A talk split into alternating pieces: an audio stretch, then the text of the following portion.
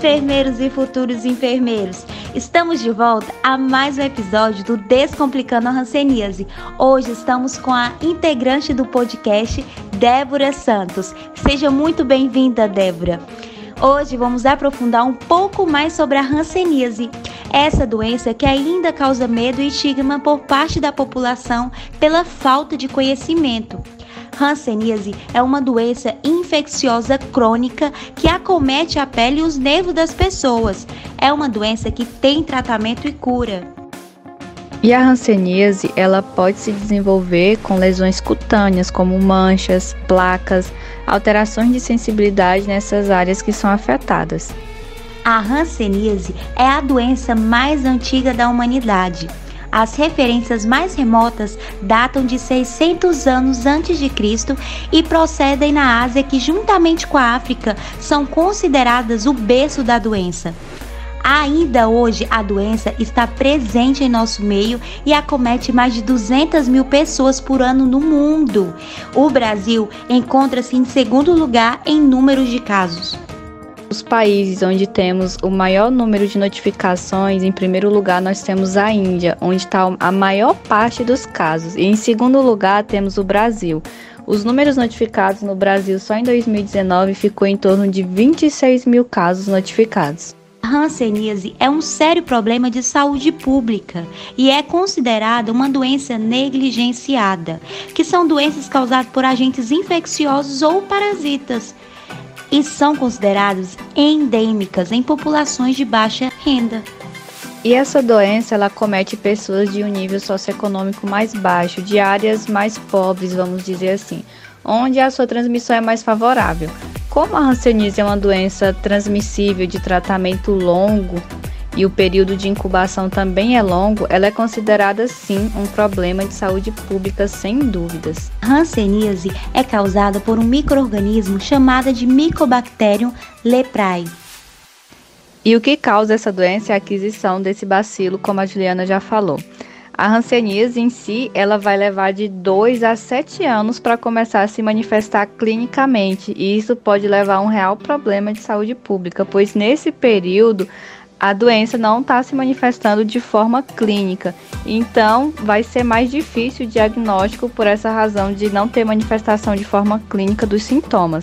Dessa forma, o diagnóstico acaba sendo feito de forma tardia, e quando esse diagnóstico é feito de forma tardia, pode acarretar diversas deformidades. Não existe um grupo de risco para essa doença. A infecção pode acometer pessoas de ambos os sexos e diferentes idades. Entretanto, é necessário um longo período de exposição à bactéria, sendo que apenas uma pequena parcela da população infectada realmente adoece. Exatamente, Juliana. Não vai existir um grupo de risco específico que essa doença vai acometer. Então, pode-se perceber que a doença é mais frequente em população socioeconômica de baixa renda e menos favorecida. Isso pode ser pelas condições de habitação de acesso à saúde, como condições de moradia, pessoas que vivem aglomeradas com a pessoa doente sem tratamento e sem ter também esse diagnóstico feito e sem ter o acesso a esse tratamento. Então fica um grupo sim mais suscetível à doença e essa doença ela é vista em todos os grupos sociais.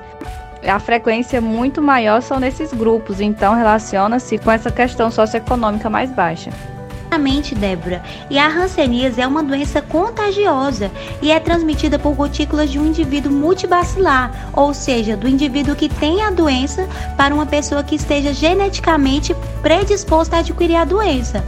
Vale reforçar que nem toda pessoa que tenha o contato com a bactéria vão desenvolver a doença. E tem também quem pega e quem não pega a doença. Existe uma defesa natural que muitas pessoas têm existe uma pequena porcentagem da população que tem o risco de adquirir a doença. Tudo é longo na hanseníase. A doença é crônica, podendo ser de 2 a 7 anos ou mais anos de incubação. E a incubação é aquele momento que o paciente não vai apresentar nenhum sinal da doença. Exatamente, Débora. E de acordo com a resposta do nosso organismo, a presença da bactéria da Hanseníase pode ser classificada em quatro tipos ou formas clínicas, sendo elas indeterminada, tuberculose ou paucibacilar, que apresenta poucos bacilos, borderline dimorfa, vichoviana ou multivacilar, que apresenta muitos bacilos. Agora, a Débora vai especificar melhor cada uma delas. A primeira forma é a indeterminada, que ela é inicial e pode inclusive evoluir para a cura espontânea. Já o, e o paciente vai apresentar manchas claras com discreta alteração de sensibilidade. E se for tratada adequadamente essa primeira forma, ela vai evoluir para uma cura sem sequelas. E a partir desse momento, se não for tratada adequadamente e o paciente não evoluir para essa cura espontânea, ele pode evoluir para outras fórmulas da doença, dependendo do padrão de resposta imune que esse paciente vai apresentar.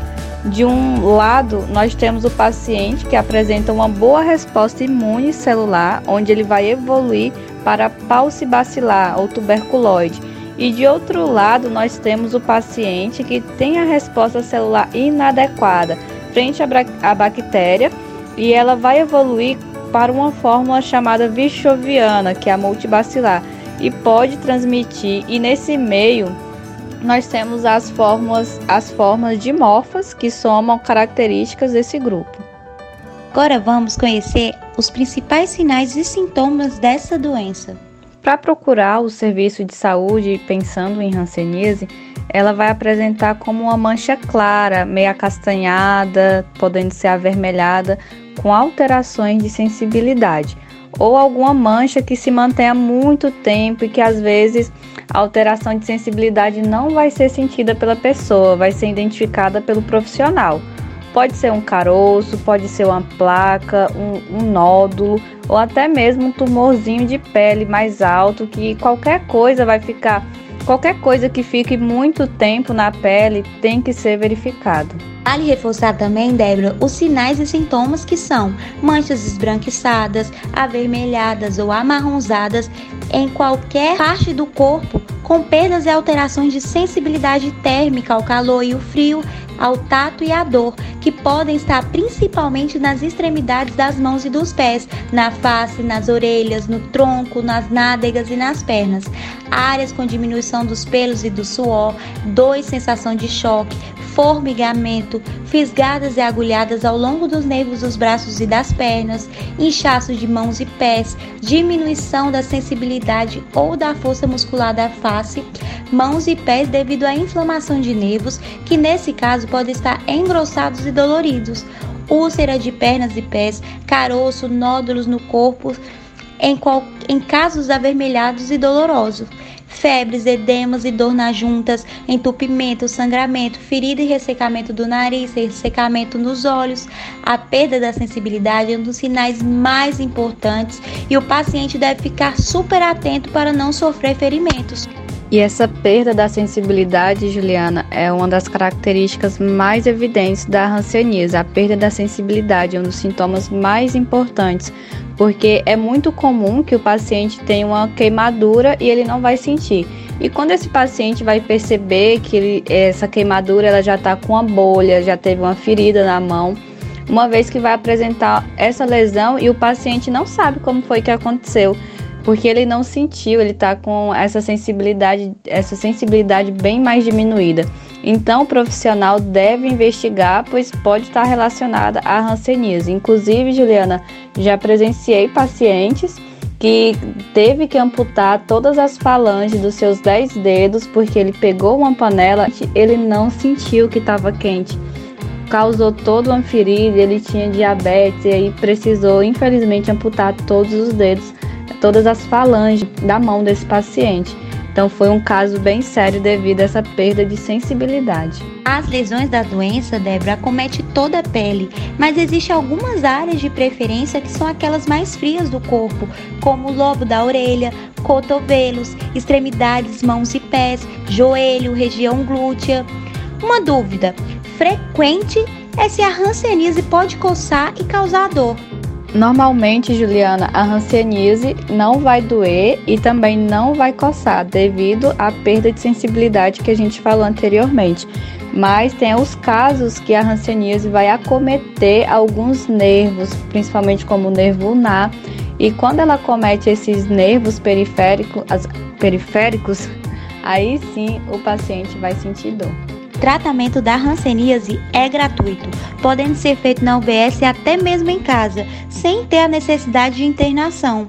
Uma das principais razões para o medo e preconceito que acompanharam a hanseníase por um longo período é o fato dela ser uma doença contagiosa que passa de uma pessoa para outra. Débora, será que a pessoa que tem hanseníase precisa ficar isolada para não contaminar outras pessoas? Então, Juliana, de todas as doenças contagiosas, a hanseníase é a que tem menor poder de contágio e também maior parte da população tem uma boa resistência contra a hanseníase.